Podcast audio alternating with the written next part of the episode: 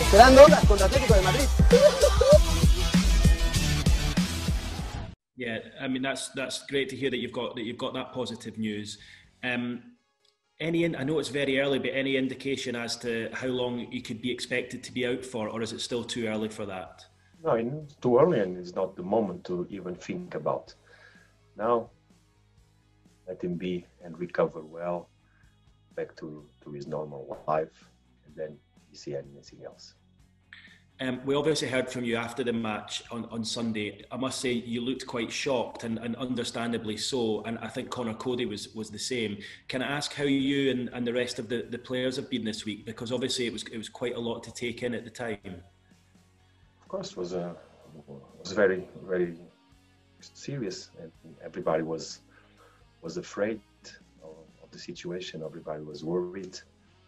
But as um, the days go by and the positive news, knowing that he's being really taken good care of, uh, we've been able to to return to to a normal situation and um, dealing with uh, with that how we should do.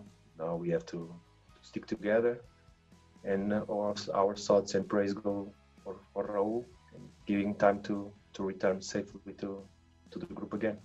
But like I said, was was serious. Was you think everything is going through your mind, but fortunately, um, he's, he's okay. Yeah, um, sorry, horrible to ask, but were you thinking the worst at, at the time during the match? Were you, were you, thinking the worst when it became clear that it was a, a very serious injury? Everything goes through your mind because you, you see someone that you really love and appreciate in a, in a tough in a tough situation. So what you feel is, is you are sad, you are worried.